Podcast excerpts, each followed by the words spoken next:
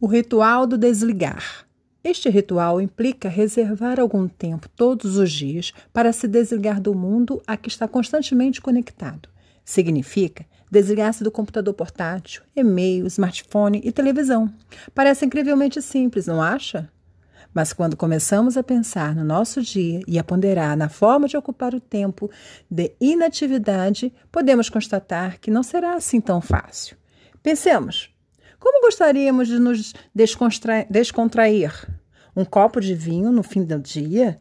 Ler um livro? Folhear uma revista? Passar algum tempo no jardim? Maravilhoso! E que tal um ler um blog? Ou um livro eletrônico?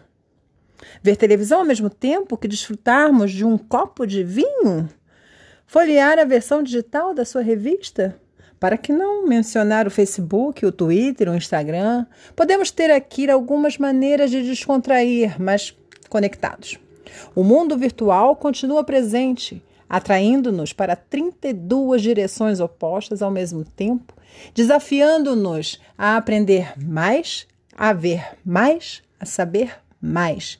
Muitas vezes, abrimos o smartphone para ver algo de específico, mas sem darmos por isso, já passamos 20 minutos a rolar o Instagram, a verificar se há mensagens do trabalho fora das horas do expediente ou a pesquisar qualquer coisa no Google.